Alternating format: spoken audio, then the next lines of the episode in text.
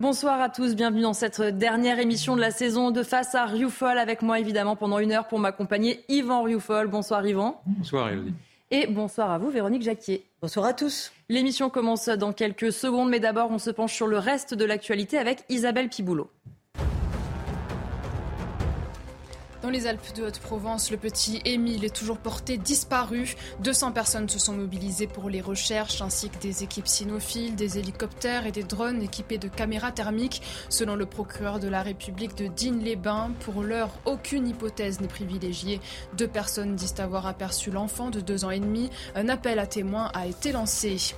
La présence de députés de la NUPES au rassemblement interdit en mémoire d'Adama Traoré hier à Paris ne passe pas. La droite et le camp présidentiel accusent la France insoumise de sortir du champ républicain.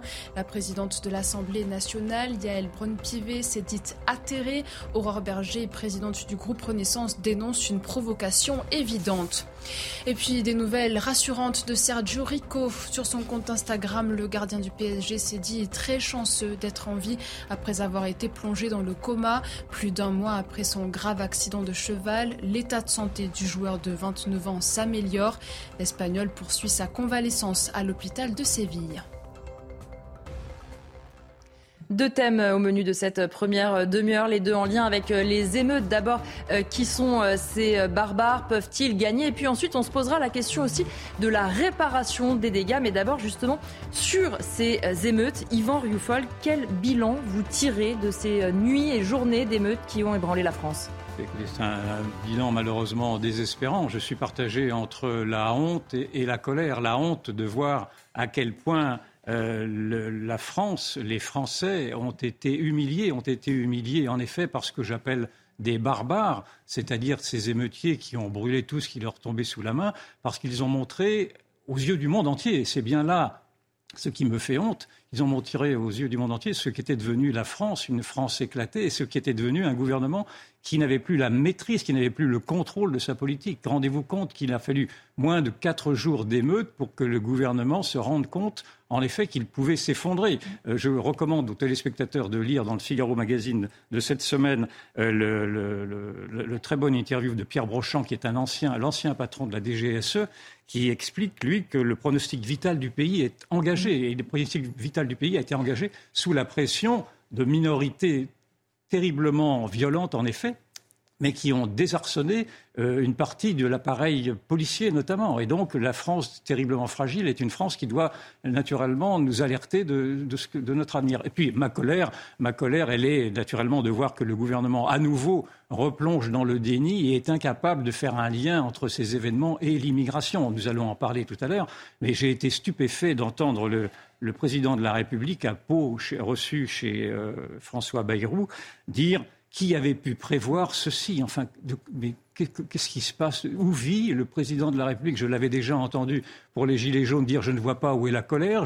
Il avait répété je ne vois pas où est la colère parlant des, émeutes qui allaient suivre après la, la, réforme des retraites. Et il continue à dire qu'il ne voit pas, qu'il ne comprend pas ce qui se passe. Mais enfin, je, vraiment, les bras m'en tombent, car cela fait maintenant 50 ans et plus que nous sommes quelques-uns, et bien, et, bien d'autres avant moi, à alerter sur les risques que, font courir, fait courir une immigration de peuplement à un pays avec une cohésion fragile. Je rappelle que la, la première alerte a été lancée en 1968, c'était un député conservateur britannique, Enoch Powell, qui avait fait un discours pour alerter sur. Alors, il s'adressait à la Grande-Bretagne, mais le discours était aussi valable pour les autres pays européens et sur la France, qui alertait sur les risques d'émeutes raciales si la, Grande-Bretagne persistait à s'ouvrir à des, populations extra-européennes venues du Commonwealth.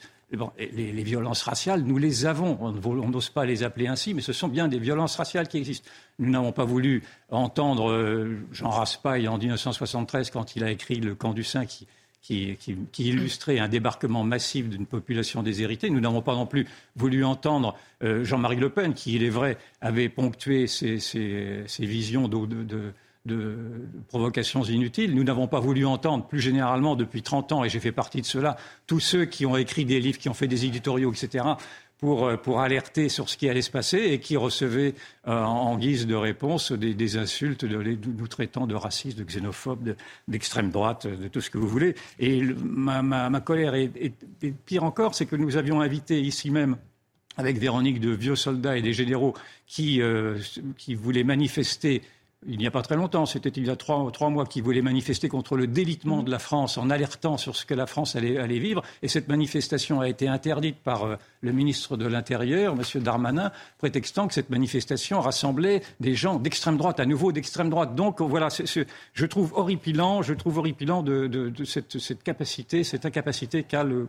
le pouvoir à ne pas pouvoir sortir la tête du sable et à poursuivre dans cette politique euh, de l'autruche. Et les résultats, les résultats sont là. Les résultats sont en effet accablants. C'est-à-dire que l'on a vu que le gouvernement avait bel et bien perdu le contrôle de sa politique dans la mesure où l'on découvre, enfin on découvre, il semble avoir découvert qu'il y avait aujourd'hui un ennemi intérieur, c'est-à-dire qu'il y a des Français qui, qui ne se sentent plus français des Français qui détestent la France, des Français qui s'en sont pris au symbole de la France. Je n'y reviens pas, nous, en avons parlé la semaine dernière. Mais pire encore, ce sont des Français qui sont soutenus comme une sorte de cinquième colonne par des gouvernements étrangers. C'est-à-dire que ces Français qui détestent la France ont été soutenus notamment par l'Algérie, qui a fait, qui, qui, dans un communiqué, a demandé à ce que la France prennent garde à bien traiter ses ressortissants. Ses ressortissants, a dit l'Algérie. C'est-à-dire que l'Algérie considère que c'est en général ce qui sont des, Français à double nationalité, franco-algériens, sont d'abord des Algériens. Nous avons vu que l'Iran s'est préoccupé également de ces manifestations qui étaient, quoi qu'en dise le gouvernement, des manifestations très majoritairement musulmane.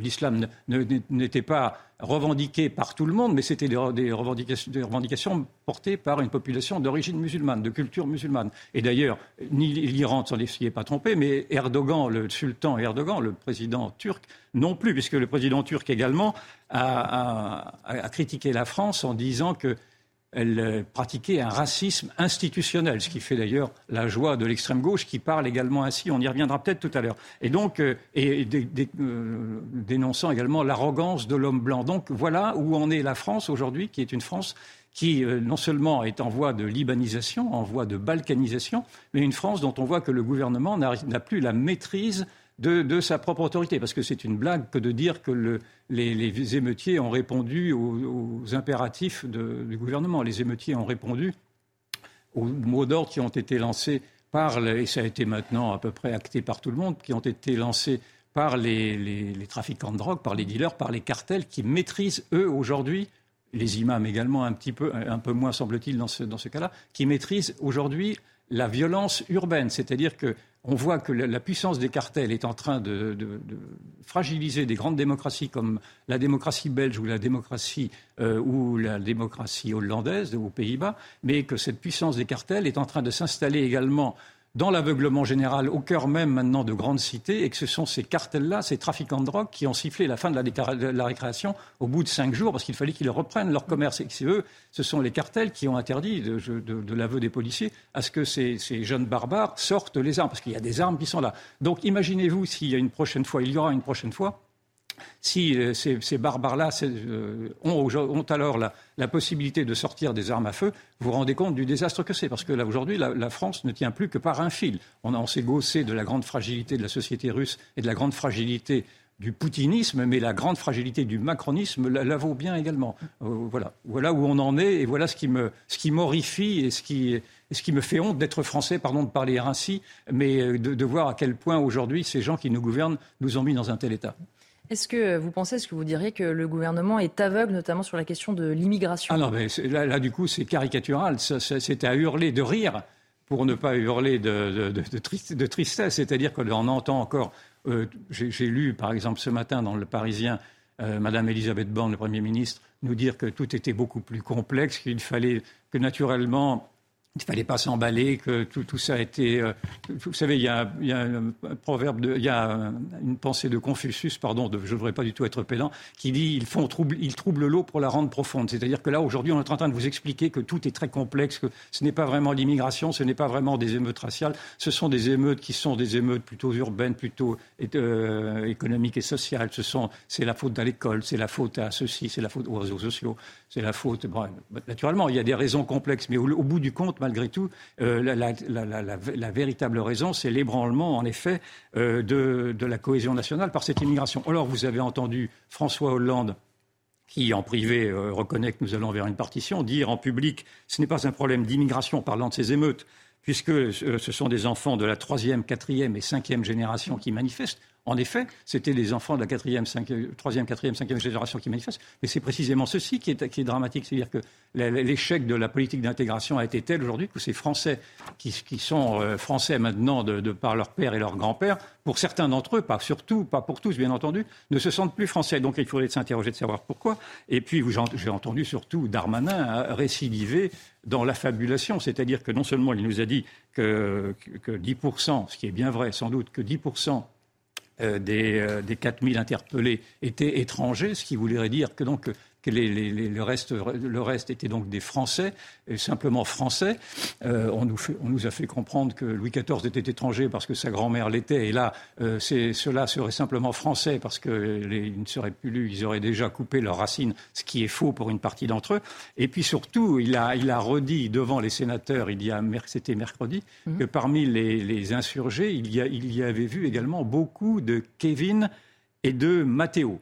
Je ne remets pas en question euh, qu'il y ait peut-être des Kevin et des Mathéo dans la foule, mais enfin tous les observateurs ont bien remarqué, malgré tout, que cette foule-là était une foule venant d'une contre-société, qui ne s'appelait pas majoritairement Kevin ni Mathéo. Et on voit bien que le, ministre de l'Intérieur institutionnalise, la politique du mensonge qu'il avait déjà appliquée pour nous dire que c'était les Anglais qui avaient été fauteurs de troubles euh, lors des événements au Stade de France. Et c'est ce même ministre de l'Intérieur qui nous assure que s'il y a eu 4000 interpellations, il n'y aurait eu dans tout et pour tout, dans toute la France, euh, 7000 à 10 000 euh, insurgés, euh, ce qui est une folie. On ne voit pas très bien s'il y a eu 4 000 interpellations, il ne peut pas y avoir eu 10 000 insurgés seulement. Donc il y a un mensonge également établi qui est cautionné par tout le monde, dont la Première ministre qui reprend cette fake news alors que tous les observateurs, et notamment Pierre Brochant, euh, déjà cité, nous estiment qu'il y a au, bas mot entre 100 000 et 200 000 euh, euh, manifestants qui ont mis à sac la, France en, moins de cinq jours. Et donc, il est absolument insupportable d'avoir à, entendre ceci. Et tous ceux qui osent émettre une objection, comme Bruno Retailleau, le sénateur Bruno Retailleau, qui a fait remarquer que, comme tout le monde, il, voyait qu'il y avait une régression vers des origines ethniques chez ceux, non pas pour généraliser naturellement toute la population d'origine euh, étrangère, mais chez ceux qui manifestaient leur, leur volonté d'en découdre avec la France, immédiatement, il s'est fait euh, traiter de raciste et, au cœur même de son parti, puisque même Rachida Dati a trouvé que Rotaillot allait beaucoup trop loin. Et, naturellement, Papandiaï, qui n'en manque pas une, a, rembraye, euh, alors qu'il traite la, chaîne à nouveau d'extrême droite, là, j'ai vu ça aujourd'hui, notre chaîne CNews d'extrême droite, euh, qui avait été entendue mardi sur un autre sujet. C'était sur le sujet euh, des, des menaces contre les enseignants après l'assassinat horrible de Samuel Paty.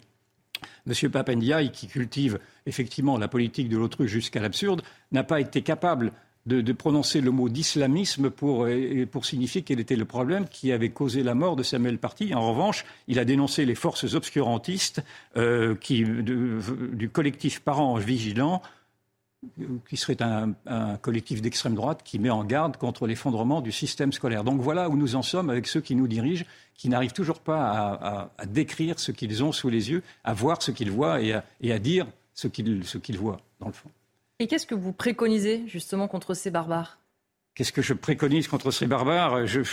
Écoutez, d'abord la fermeté. Je remarque une chose, c'est que y a eu ces, rébellions ont, été à peu près euh, dans tous les départements français, euh, hormis, la Corse. Donc il faut s'interroger. Je n'ai pas les, raisons sociologiques du fait qu'en Corse, euh, la contre-société qui existe aussi, ce soit mieux tenue. Mais enfin, J'observe malgré tout qu'en Corse, vous avez une fierté corse, une fierté corse qui peut en rabattre sur les revendications identitaires de, ceux des manifestants qui voudraient euh, rappeler qu'ils méprisent la France à ce point-là. Ils n'ont pas osé rappeler qu'ils méprisaient en tout cas les Corses à ce point-là. Donc je voudrais que l'on renoue avec la fierté d'être français. Je pense que nous payons là un abandon de ce que nous sommes depuis maintenant 50 ans, 60 ans, et que dans le grand vide que nous avons créé, vous avez toute une contre-société qui estime maintenant avoir le droit de, s'y installer avec une sorte de prérogative euh, de, mainmise diversitaire qui, qui, exigerait que ce soit la société d'accueil, la vieille société française, qui s'intègre aujourd'hui aux normes. Donc je voudrais que l'on retrouve déjà cette fierté d'être français. Et puis surtout,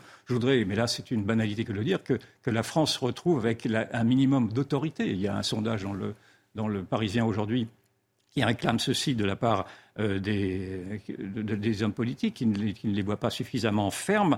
Euh, on voit que la société est totalement irritée. Il est très intéressant de voir que la cagnotte qui avait été lancée par Jean Messia, que nous connaissons ici, mhm. en soutien au policier qui a causé la mort euh, du jeune homme, euh, a, eu un succès considérable. Donc ce, n'est pas du tout une cagnotte de la honte comme elle a été présentée. Je pense qu'il faut voir ça comme étant une cagnotte de la, société des gens simples qui ne supportent pas de voir que leur police est maltraitée à ce point, parce que derrière la police, ils y voient leur pays, et ils y voient eux-mêmes, dans le fond, euh, maltraités dans ce qu'ils sont. Et puis, il faut cesser naturellement le sentiment d'impunité des voyous, il faut se libérer de la, de la culpabilisation de, de l'accusation en racisme, parce que ce que l'on a vu apparaître derrière tout ceci, c'est effectivement la force considérable qui prédomine encore euh, qui, est celle de, ce politiquement correct construit sur l'antiracisme. Et là, c'est un, une dialectique qui existe depuis 50 ans, qui, interdit précisément de décrire toutes, ces, toutes les grandes euh, les amplitudes d'abord de l'immigration de masse et les conséquences que cela peut avoir sur la sécurité et la cohésion nationale. Encore une fois, je ne fais pas d'amalgame, je ne, réduis pas l'immigration simplement à des facteurs déstabilisants. Je sais très bien qu'il y a des immigrés qui se sont parfaitement, des immigrés extra-européens les immigrés européens, on n'en parle, même pas, on est de la même famille, mais des immigrés extra-européens qui se sont parfaitement intégrés, voire assimilés. Mais je sais aujourd'hui que, sous l'effet du nombre, euh, vous avez maintenant une société qui est une société qui devient vulnérable. Et donc l'antiracisme revient en force dans ce politiquement correct qui vous interdit, qui cherche à clouer le bec. Et donc il faut également se libérer de cet interdit de pensée-là. Véronique Jacquier, je vous fais la même question que Yvan euh, pour commencer. Le bilan finalement de, de ces nuits d'émeutes? Nous sommes euh, condamnés à voir ces affrontements se répéter si rien ne change. Et ce sera même de plus en plus violent et ce sera récurrent tous les 5 à 10 ans. Et malheureusement, je crains que nous nous habituions à, ce, à cette tragédie française alors pourquoi sommes-nous condamnés à revivre de tels événements? Eh bien parce que le gouvernement n'en tire aucune leçon sérieuse, à savoir qu'il ne s'attaque pas à ce qui ressemble à une sécession culturelle, voire culturelle d'ailleurs, dans certains euh, pans importants du territoire. Et la réponse est extrêmement faible. Je vais compléter ce qu'a dit Yvan. Il me semble qu'il y a déjà une soumission mentale parce qu'on ne voit aucun choc d'autorité. On ne voit même pas la prise en compte de mesures qui pourraient être euh, symboliques. On a euh, un garde des Sceaux, Éric Dupont-Moretti, qui nous parle de flyers quand il s'agit de mmh. responsabiliser les parents. Enfin, ça paraît totalement ubuesque. Euh, en Grande-Bretagne, par exemple, quand vous donnez des aides sociales, il y a forcément des contreparties. En France, on s'est habitué à cette idée du tout gratuit. Et là, quand il s'agit de, reconstruire, maintenant, on a encore l'impression que c'est open bar. On va en parler dans la deuxième partie de mmh. l'émission. Il y a bien de, du cynisme et de la lâcheté parce qu'on peut pas quand même imaginer que le gouvernement est aveugle à ce point pour prendre certaines mesures. Et on a vu que le bouc émissaire, c'était les parents. Mais enfin, la vraie question, elle est sociologique. Les parents, c'est bien gentil. Mais on a vu que dans la plupart des familles, il n'y avait pas de père. Où sont les pères? On a des mères qui sont débordées. Et on n'a même plus la notion de famille au sens où on l'entend euh, la famille cellule familiale classique à la française. On se rend bien compte là dans le fonctionnement et dans le déroulement des émeutes, des émeutes qu'on a quand même non plus affaire à des familles, mais à des clans, voire à des fonctionnements euh, qui sont tribaux. Voilà, donc le gouvernement quand même devrait arrêter de se voiler la face face à ce qui est quand même gravissime. Euh, on a le président de la République qui a parlé euh, c'était dans le Parisien, euh, c'était évoqué ce matin par, euh, par Elisabeth Borne, mais il l'a déjà évoqué, la création d'une amende spécifique pour les mineurs dès la première connerie. Elisabeth Borne a dit qu'effectivement c'était à l'étude. Mais enfin, c'est une mesure qui est complètement hors sol. On sait très bien que cette amende ne sera jamais payée. Nicolas Sarkozy, quand il était président de la République, avait mis en place, ce qui paraît être une bonne mesure, les établissements de réinsertion scolaire, les ERS. Dès que François Hollande a été élu président de la République, c'est la première chose qu'il a commencé à saccager et à faire disparaître. C'était des internats euh, qui étaient faits justement pour euh, euh, les jeunes, pour, ne plus faire en sorte qu'ils puissent polluer euh, l'écosystème dans lequel ils étaient, pour les extraire de leur milieu, pour les remettre sur des rails. Euh, ça paraissait être une bonne mesure. Bon ben voilà, tout cela a disparu et on a un président de la République qui a euh, pour, pour seule réponse quelque chose qui me paraît être, être un gag. Ensuite, on pourrait s'étendre sur ce qui relève de la soumission judiciaire, c'est-à-dire qu'on laisse en, en prison un policier, bien entendu, qui a commis quelque chose d'atroce, mais on comprend bien que le motif pour qu'il reste en prison, c'est possible trouble à l'ordre public. Voilà où on en est. Donc en gros, il n'y a euh, pas de, pas de réponse. Et Elisabeth Borne dit effectivement qu'il faut prendre le temps de faire le bon diagnostic, alors qu'on a par ailleurs Pierre Brochant, ex-patron de la DGSE, qui dit nous n'avons plus le temps. Il est minuit moins 5 avant que la France se casse définitivement la gueule. Donc je pense qu'il faut vraiment changer euh, de logiciel. Nous, nous l'avons ici sur ce plateau, le logiciel civilisationnel. Mais enfin, c'est très triste de voir que le gouvernement n'en a pas encore pris la mesure. On va parler maintenant euh, justement euh, de ce qu'on fait après, comment faire payer les casseurs. On le sait, le gouvernement veut accélérer au maximum la reconstruction des bâtiments publics détruits. Est-ce qu'il faut un 13e plan banlieue, Yvan? Je crois que la question maintenant que les Français se posent, et de savoir s'il faut à nouveau payer pour ceux qui nous font la guerre. Mm. Et je pense que la réponse va de soi. C'est-à-dire qu'aujourd'hui, euh, je crois qu'il y a eu une révolution euh, qui est en cours dans les esprits qui de, beaucoup de Français qui se rendent compte que la cohésion nationale, aujourd'hui, est un cycle terminé. On, ouvre un nouveau cycle qui est un cycle qui, a été qui, a été, qui s'est imposé par la constitution de nouvelles communautés, de, communautés parfois quérulantes, parfois de communautés qui veulent... Euh, en découdre avec la communauté nationale. Et donc la, solidarité n'a plus beaucoup de sens. Alors, il faut y réfléchir. C'est un sujet très, délicat. Je ne prétends pas du tout asséner des vérités, mais en tout cas, je pense que le borloïsme, c'est-à-dire euh, euh, cet exemple qui avait été, ce qui est souvent cité euh, à, travers la personne de Jean-Louis Borloo, qui avait fait beaucoup de plans de ville, beaucoup de politiques de la ville très coûteuses très coûteuse d'ailleurs, ne sert visiblement à rien, parce que beaucoup de ces manifestants ont brûlé précisément ce que la République leur avait offert. Pas tout, pas tout mais, en, mais en partie. Donc je ne vois pas très bien pourquoi euh, la République devrait continuer à financer euh, ceci, sauf à paraître comme euh, étant euh, à, verser une sorte d'impôt que verseraient les dhimmis dans les pays musulmans pour acheter leur sécurité, ce qui pourrait ressembler à ceci. Nous, sommes en voie de dimitude, euh, pourrait-on dire, si vraiment nous acceptons à nouveau de payer, de, de, de, de de, payer pour notre sécurité en achetant une paix sociale qui est une paix précaire. Donc moi je pense qu'il faut revoir quelle est l'utilité de cette politique de la ville. Il faut a priori réfléchir à, faire payer d'abord et avant tout ceux qui ont cassé. Alors peut-être est-ce qu'en effet il va falloir reconstruire des écoles et tout ça, je ne dis pas le contraire, mais encore une fois ce seront les Français qui vont avoir à payer pour ceux qui les détestent et c'est parfaitement désagréable. Et, et je pense que il, faut qu'en tout cas un grand débat soit posé sur, l'avenir de, la France qui, encore une fois, devient une France de plus en plus balkanisée et une France de plus en plus en voie de séparatisme. Et justement, on risque d'aller encore plus vers le séparatisme, peut-être. Alors, en effet, c'est le risque. Enfin, c'est un risque qui est pris aujourd'hui, non pas par la communauté nationale, mais c'est un risque qui est pris par, euh, par, cette, euh, par ces sécessions, ces sécessionnismes. Il y a une sorte de guerre de sécession qui commence à, s'entrevoir. Donc il va falloir que ceux qui veulent cette guerre de sécession aillent au bout de leur logique. Cette logique peut aller jusqu'à, en effet, à une indépendance. Rappelez-vous le Kosovo, qui est un très bon exemple, Kosovo, qui était une, province serbe, qui a ensuite euh, a été subvertie par une immigration musulmane considérable, qui est devenue une immigration islamiste, et le Kosovo, ça a dû euh, a obtenu son indépendance de la Serbie chrétienne. Euh, on peut très bien imaginer dans, dans 50 ans que de tels scénarios puissent, pourquoi pas, advenir en Seine-Saint-Denis, par exemple. Donc il va falloir aujourd'hui que ceux qui veulent cette guerre de sécession sachent où ils veulent aller, parce qu'ils ne pourront pas avoir et leur autonomie et l'argent des Français pour financer leur autonomie. Véronique Jacquier, sur cette question de la reconstruction, des dégâts, qui paye, etc. Euh, deux choses. D'abord, euh, il me paraît évident qu'il faut des mesures euh, symboliques ou tout au moins que la réparation soit vraiment faite en acte. C'est-à-dire que les émeutiers, si on arrive à, à les attraper, à les confondre, participe à cette réparation. Je pense que déjà, euh, ce serait un, signe, c'est peut-être symbolique, mais enfin, on ne peut pas non plus euh, tout demander aux Français et ne rien jamais demander à ceux qui, qui, veulent faire la guerre à la France. La deuxième chose, c'est que je pense que ça passe forcément par une reconquête des territoires et qu'il faut casser ce qui est devenu des ghettos ou qui sont depuis bien longtemps des territoires perdus. Et on peut prendre l'exemple du Danemark, où le Danemark a dit arc républicain, euh, tout parti confondu. Ils se sont donnés jusqu'en 2030 pour casser les ghettos, pour dire on ne veut pas plus de 30% de population étrangère dans tous les quartiers du Danemark. Et donc, ça peut être assez violent. Hein. C'est-à-dire qu'il y a des extractions de population qu'on enlève dans un endroit pour les mettre dans d'autres. Ils se sont donnés jusqu'en 2030 pour avoir euh, des résultats. Je pense que ce serait un sacré signal si on était capable de faire la même chose chez nous. Merci euh, à tous les deux. On marque euh, une courte pause et on se retrouve pour la deuxième partie de Face à Rioufol.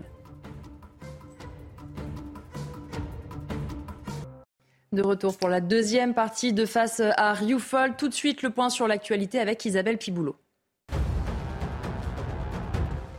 Papendia est fermement opposé à une suppression des allocations familiales en guise de sanction contre les émeutiers. Pour lui, cela n'aurait pas d'effet, si ce n'est de sanctionner toute une famille. Le gouvernement réfléchit à une amende spécifique pour les mineurs sur le modèle de l'amende forfaitaire pour les adultes. Le ministre de l'Éducation reste ouvert aux sanctions qui font partie de la pédagogie. À Paris, vous pourrez bientôt vous baigner dans la Seine. Trois sites ont été annoncés ce matin par Anne Hidalgo, les rives de Grenelle, de Bercy et le En face de l'île Saint-Louis. Accessible dès 2025, ces lieux accueilleront des espaces de baignade aménagés et sécurisés. Selon la mairie de Paris, il s'agit d'une partie de l'héritage promis à l'issue des Jeux olympiques de 2024. Avant de se rendre au sommet de l'OTAN à Vilnius, Joe Biden s'est envolé pour le Royaume-Uni. Il rencontrera le roi Charles III demain pour aborder des questions environnementales. Mardi et mercredi, le démocrate espère réussir à convaincre la Turquie d'accepter la candidature de la Suède à l'OTAN. Le président américain conclura son voyage par une visite en Finlande, dernier pays à avoir intégré l'Alliance atlantique. Oui, je sais. Yvan Rioufol, vous recevez ce soir Hervé Luxardo, historien du monde rural et de la Révolution française. On cite notamment votre dernier ouvrage, La Révolution française et la violence, une logique infernale aux éditions, les dossiers clés pour l'histoire de France. Pourquoi avoir choisi de le recevoir, Yvan? Écoutez, parce que l'histoire euh, française est parcourue par la violence, naturellement, et singulièrement à partir de la Révolution française. Nous allons euh, célébrer le 14 juillet dans quelques jours.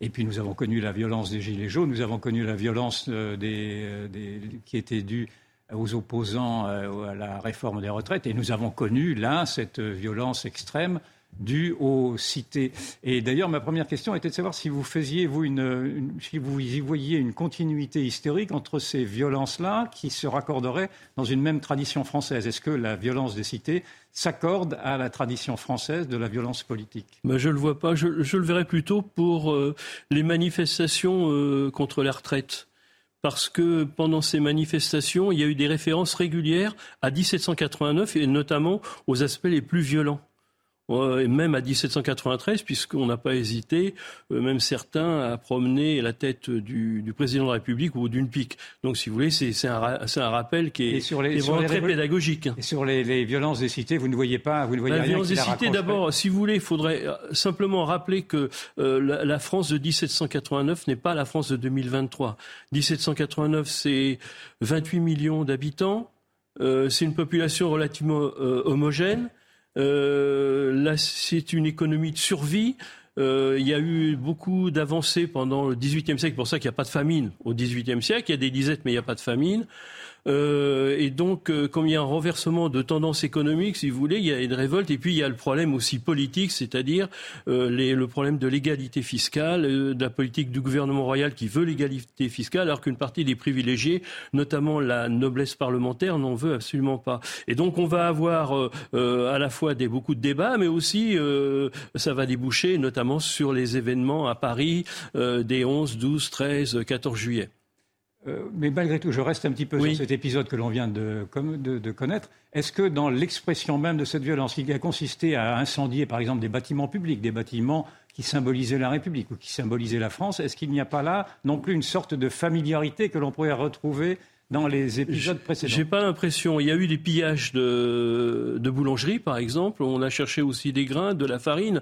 Mais si vous voulez, euh, euh, les, émeutiers euh, de 2023, là, de ces derniers jours, eux, c'est pas du tout en économie de survie. Eux, ils vont piller des magasins de chaussures ou d'électronique. Donc ça n'a absolument rien à voir. Et puis, d'autre part, il n'y a pas un arrière-fond politique très clair derrière, derrière ces émeutiers-là. Donc, et puis, j'ai pas l'impression, si vous voulez, qu'ils aient une une grande connaissance de l'histoire de France en particulier, et même de la Révolution française, pour tout vous dire. C'est bien possible. Euh, parlons de la Révolution française. En effet, j'ai lu avec beaucoup d'intérêt votre livre parce que vous y, il est très, très documenté. C'est un livre d'historien, très simple à lire, très accessible, et vous y euh, soutenez cette thèse euh, que, je ne, que, je ne, connaissais pas tant que cela, euh, que la, la, violence de la Révolution française n'est pas tant apparue en 1793, tout le monde s'accorde à le dire avec la terreur, mais qu'elle est apparue dès les premiers moments et dès le 14 juillet 1789, ce que, nous allons euh, célébrer très prochainement.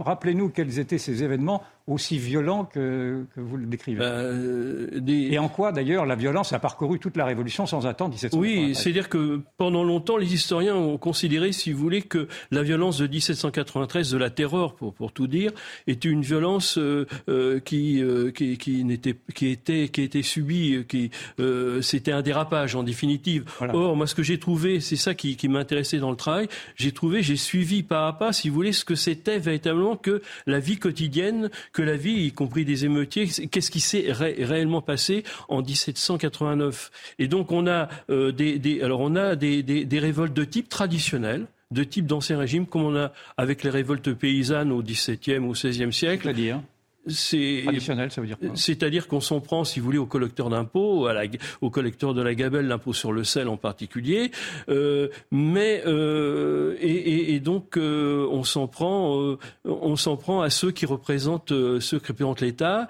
et qui ne veulent pas baisser les bras de, devant les revendications populaires. Mais très rapidement, si vous voulez, le problème, c'est que dès l'été 1789, après la, alors ce qu'on appelle la prise de la Bassie, qui est en fait une, une reddition la Bassie, parce que la bassine n'a jamais vraiment été prise, même s'il y a eu euh, euh, des, des, gens qui ont fait, euh, qui ont été. Il y a déjà eu des morts. Il y a eu des, enfin, elle a fait des morts cette prise de la bassine. Ah oui, ça, elle a fait des morts. Oui, oui. On, on, relève. Alors, écoutez, le problème, c'est on relève une centaine de, de morts et de blessés. Donc, il n'y a pas que des morts, il y a beaucoup de blessés également. donc, si vous voulez, le, le, le le, le, problème, c'est que très rapidement, euh, la, la, la, la, violence va être reprise par certains hommes, certains députés, comme Barnave en particulier, et qui dit que, dans le fond, euh, s'il y a eu des violences, c'est parce que euh, le sang n'était peut-être pas si pur que cela. Donc, si vous voulez, il donne raison, en fait, aux émeutiers. Alors, parmi les violences que, qui nous, nous choquent véritablement et, qui, choquent, qui, qui choquent des, des, des, esprits modernes, en, en, particulier, il y a eu l'assassinat du prévôt des marchands, qui était, c'est-à-dire le maire de Paris, qui était là depuis le 21 avril 1789 et qui était assassiné place de l'hôtel de ville. Manifestement, on ne sait pas tout, mais sur ordre euh, du comité insurrectionnel euh, du Palais Royal. 89. 89, bien évidemment. Et ensuite, si vous voulez, à la suite de, donc, de la prise de la prise de la Bastille, pourquoi a-t-on pris la Bastille Tout simplement parce que les émeutiers cherchaient euh, des, de, de, la poudre pour, pour les fusils. Ils n'en avaient pas. Mais c'est pas parce que ça aurait représenté le symbole de l'arbitraire royal. Ça, c'est une construction intellectuelle. il y avait très peu de prisonniers. Bah, il y, avait, il y en avait, il y en avait sept en, définitive, donc euh, il y avait très peu. Et euh, par la suite, euh, ce qui s'est passé, c'est que ça a déclenché un cycle de violence, notamment contre les représentants de l'État ou d'anciens représentants de l'État, comme par exemple Foulon, un ancien ministre des Finances, qu'on a été chercher. Il s'était réfugié à Viry-Châtillon. On a été le chercher. On lui a mis. Alors le, le, le, duc d'Orléans, qui voulait le pouvoir, a fait croire qu'il aurait dit s'ils n'ont pas de pain, qu'ils mangent du foin. Alors évidemment, on lui a fait porter une botte de foin depuis Viry-Châtillon jusqu'à jusqu'à Paris. Donc c'est un véritable martyr. Il a 74 ans. Il a, marché nu-pied. Et euh, quand on lui, quand il disait qu'il avait soif, on lui donnait, vous voyez, c'est très christique, on lui donnait euh, du vinaigre avec du poivre pour le pour le désaltérer. Et à la fin, si vous voulez, on l'a pendu euh, place de l'hôtel de ville.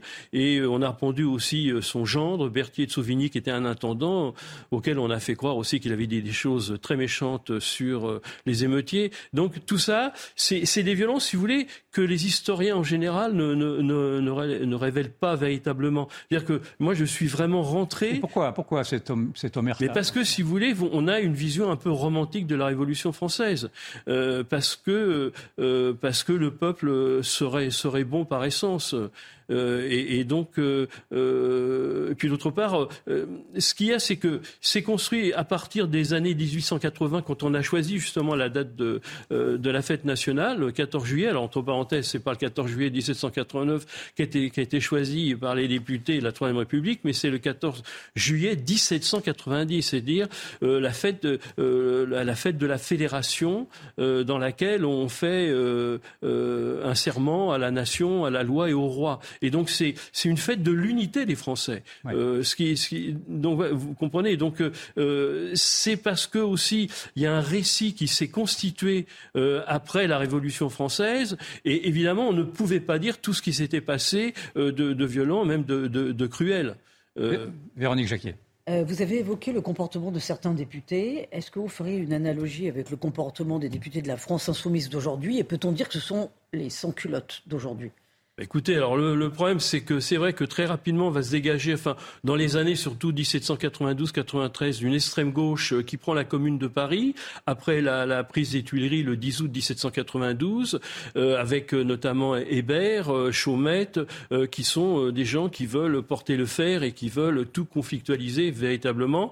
Vous avez aussi un personnage assez extraordinaire et très très violent, c'est Jean-Paul Marat euh, qui est à la fois un journaliste mais aussi un homme politique et qui n'hésite pas, si vous voulez, à demander à ce qu'on aille euh, euh, porter le fer contre les députés de la Convention en 1793 et qui n'hésite pas à demander qu'on pende les boulangers ou qu'on pende les accapareurs devant les portes de la boulangerie. Et quand il le dit, il le pense véritablement. Quand il dit il faut se débarrasser de 100 000 capitalistes, il faut les fusiller, il le pense véritablement. Et donc voilà, on a alors là, on a peut-être justement un lien avec une partie des députés euh, euh, qui cherchent à, se servir de la Révolution française dont certains d'ailleurs se disent totalement robespierristes. Oui, euh, Monsieur Corbière, par exemple, se, enfin, euh, bah oui, mais vous un culte à Robespierre. Et par exemple, comment, de, comment classeriez-vous euh, Monsieur Mélenchon dans la, dans la filiation de, de cette erreur-là? Est-ce qu'il serait plus, plus Robespierre que Marat ou Père Duchesne ou j'ai l'impression que c'est les deux. Hein. C'est les deux. C'est le bah, verbe très violent euh, de certains députés actuels euh, raccroche avec euh, la, la, la, violence des paroles euh, de, de Jean-Paul Marat ou voire de Robespierre. Ah oui, à ce point-là. C'est bah oui. Il n'appelle, enfin, euh, Mélenchon n'appelle pas au meurtre, malgré tout. Non, non, on n'en est, pas encore là. Mais si vous voulez, ça, vous savez, la violence, ça peut arriver très vite. Et c'est, tout l'intérêt des, recherches que j'ai, faites sur cette période-là. C'est dire que très rapidement, la violence va s'institutionnaliser. Et donc, euh, euh, d'autre part, ce, qui, ce qu'il faut voir, c'est que pendant toute cette période-là, le, les, les révolutionnaires sont conscients que la violence est difficile à faire accepter, et donc ils vont bâtir un récit pour justifier de la violence et notamment avec certains mots euh, euh, qui deviennent euh, des mots uniquement révolutionnaires. Par exemple, le mot peuple, à partir du moment où le peuple est pour la révolution, c'est très bien. Et donc, on, le, on, dénie aux ennemis de la révolution ou aux adversaires de la révolution, pas forcément d'ailleurs les ennemis, les adversaires, d'un certain nombre de, propositions des montagnards et des jacobins qui représentent la gauche de l'époque. On, leur, leur dénie évidemment de, de ces servir du mot peuple. Et à partir du moment où on, se on leur dénie de se servir du mot peuple, on appelle, euh, on appelle tous ceux euh, qui se réclament du peuple mais qui ne sont pas pour la révolution des brigands. Donc à partir de là, si vous voulez, il y a, il y a un, un, récit dont, euh, qui, qui, est, qui, est, qui, est, fondamental et, et, qui, fait, qui fait dire à certains députés, mais vous dites que vous êtes le peuple, mais vous n'êtes pas le peuple, vous n'êtes que quelques membres des sections de Paris. Et il y a aussi une accusation qui revient en boucle, qui est celle de conspirationniste qui ressemble un petit peu à ce que l'on ah bah connaît. À partir de oui, c'est ça. Ce que l'on connaît aujourd'hui avec euh, les accusations en ah bah complotisme. Non, mais c'est ça, qui est... ça fait partie de la même dialectique, ça? Exactement. C'est ça qui est étonnant, c'est dire que euh, la gauche est au pouvoir. Les Jacobins, les Montagnards, euh, voire une partie des, des sans-culottes, se sert de l'idée de complot pour pouvoir imposer ses vues. Et donc, à partir du moment où ils ne peuvent pas résoudre les, contradictions et les problèmes, euh, ils accusent euh, euh, les autres des complots. Alors, on trouve des complots des prisons, des complots d'étrangers et des complots partout. Oui, donc on n'a rien inventé. Non seulement on n'a rien inventé, mais en plus, vous soutenez qu'il y a un parallèle entre le wokisme d'aujourd'hui et les censures qui étaient, ah ben, appliquées là-bas. Expliquez-nous quel est ce parallèle-là et en ben, quoi les, les, révolutionnaires de 1793 étaient déjà woke, si je puis dire? Oui, ils sont, oui, ils sont, enfin, ils veulent euh, si vous voulez, euh, purger, euh, purger les textes de tout ce qui ne serait pas républicain, de tout ce qui ne serait pas révolutionnaire. Et par exemple, alors on va demander à, ce que certains textes soient réécrits. Par exemple, dans le, site de Corneille, le roi devient un général républicain. On est quand même au XIe siècle, donc c'est assez ridicule. dans le Tartuffe de Molière, le prince, alors il y a un vers qui dit le prince ennemi des fraudes. Le prince ne peut pas être ennemi des fraudes, donc parce que c'est positif. Donc on dit les, les jours de fraude sont passés. Et si vous voulez, on réécrit tout. On réécrit la fin de Tartuffe, on écrit euh, Shakespeare, le Macbeth de Shakespeare. On réécrit, on réécrit tout. Et puis on impose aussi dans le théâtre, il y a une quarantaine de théâtres à l'époque, on, euh, on, impose aux, directeurs de théâtre des pièces qui doivent jouer parce que ce sont des, des pièces qui doivent élever, qui doivent euh, être là pour éduquer le peuple. Et, il y a même Robespierre, on arrive à penser que euh, la culture devait être réservée aux seuls sans-culottes, aux seuls patriotes sans-culottes. Donc c'est déjà le principe d'une littérature socialiste en définitive. Euh, donc cette révolution, c'est un peu la matrice, si vous voulez, euh, des révolutions à venir. Euh, oui, pardon. Euh, Est-ce que vous avez le sentiment qu'on est sorti de la Révolution française? Parce que quand on vous écoute, c'est très actuel.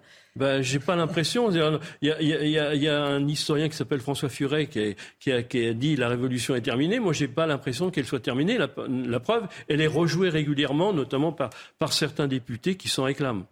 Mais est-ce que ce n'est pas assez plutôt rassurant dans le fond? Parce qu'on décrit, on décrit souvent un monde amnésique, un monde qui, qui s'est coupé de ses racines historiques. Et là, vous nous décrivez dans le fond un monde politique qui, au contraire, s'est enraciné dans une histoire. Alors on peut contester l'histoire, en effet, et les symboles qu'elle représente, mais est-ce qu'il y a, quel est le paradoxe entre cette société amnésique et cette société hypermnésique, si je puis dire, qui, qui, qui retraduit à nouveau, 300 euh, ans après ou 200 ans après, les, bah, travers de... Le problème, si vous voulez, c'est les anciennes générations, enfin, ou bah, les pas trop vieilles générations euh, qui se sont emparées de l'histoire, parce qu'ils sont très politiques, justement, mais vous avez une partie de la jeunesse euh, à qui, euh, auquel on n'a pas vraiment appris vraiment bien correctement l'histoire, et qui ne sont, alors qu'ils ne s'en réclament pas. C'est pour ça que je vous disais que dans les émeutes de ces derniers jours, on ne voit pas apparaître l'histoire de France.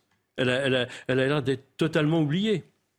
Et on a oublié d'ailleurs les, gilets jaunes. Les gilets jaunes aussi, ce sont, euh, il y a eu un moment une, sorte de, tentative d'aller vers une sorte de violence. Elle se raccrochait à quoi cette violence-là? Ben Justement, moi, ce que je trouve euh, assez extraordinaire dans les, gilets jaunes, c'est que certains ont voulu y voir un lien avec les, des, des révoltes passées. Moi, je le trouve pas parce que toutes les, bonnets rouges, etc. Oui, voilà, les fameux bonnets rouges bretons, euh, qu'on appelait aussi bonnets bleus. Euh, donc ces, ces, fameux bonnets rouges, ils étaient très organisés, c'est-à-dire que quand il y avait des révoltes paysannes, vous aviez un capitaine de paroisse qui organisait euh, euh donc une, une, armée paysanne, et donc tout, tout, était organisé, alors que les gilets jaunes, c'est tout le contraire. Il n'y a pas, il a pas de chef, il n'y a pas d'organisation. Et donc là, ça fait une rupture avec les, les révoltes paysannes d'autrefois. Hein.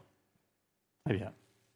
Merci beaucoup d'avoir été euh, notre invité. On rappelle euh, encore euh, votre livre qu'on a présenté tout à l'heure. Alors c'était la dernière de la saison, Yvan. Alors je vous laisse forcément quand même le dernier mot. Ah bah écoutez, oui, je voudrais remercier les téléspectateurs en mon nom et au nom de Véronique qui ont été très fidèles pour cette émission, qui nous ont très souvent placés en tête de liste parmi les chaînes d'information en étant numéro un. Dans, la très grande majorité des cas, dans, 8 cas sur 10. Et donc, je voulais redonner toute ma, toute ma reconnaissance, donner toute ma reconnaissance à, la fidélité de ceux qui nous, qui nous suivent. Merci beaucoup. Tout de suite, on retrouve euh, Enquête d'esprit. On parle de quoi aujourd'hui, Véronique?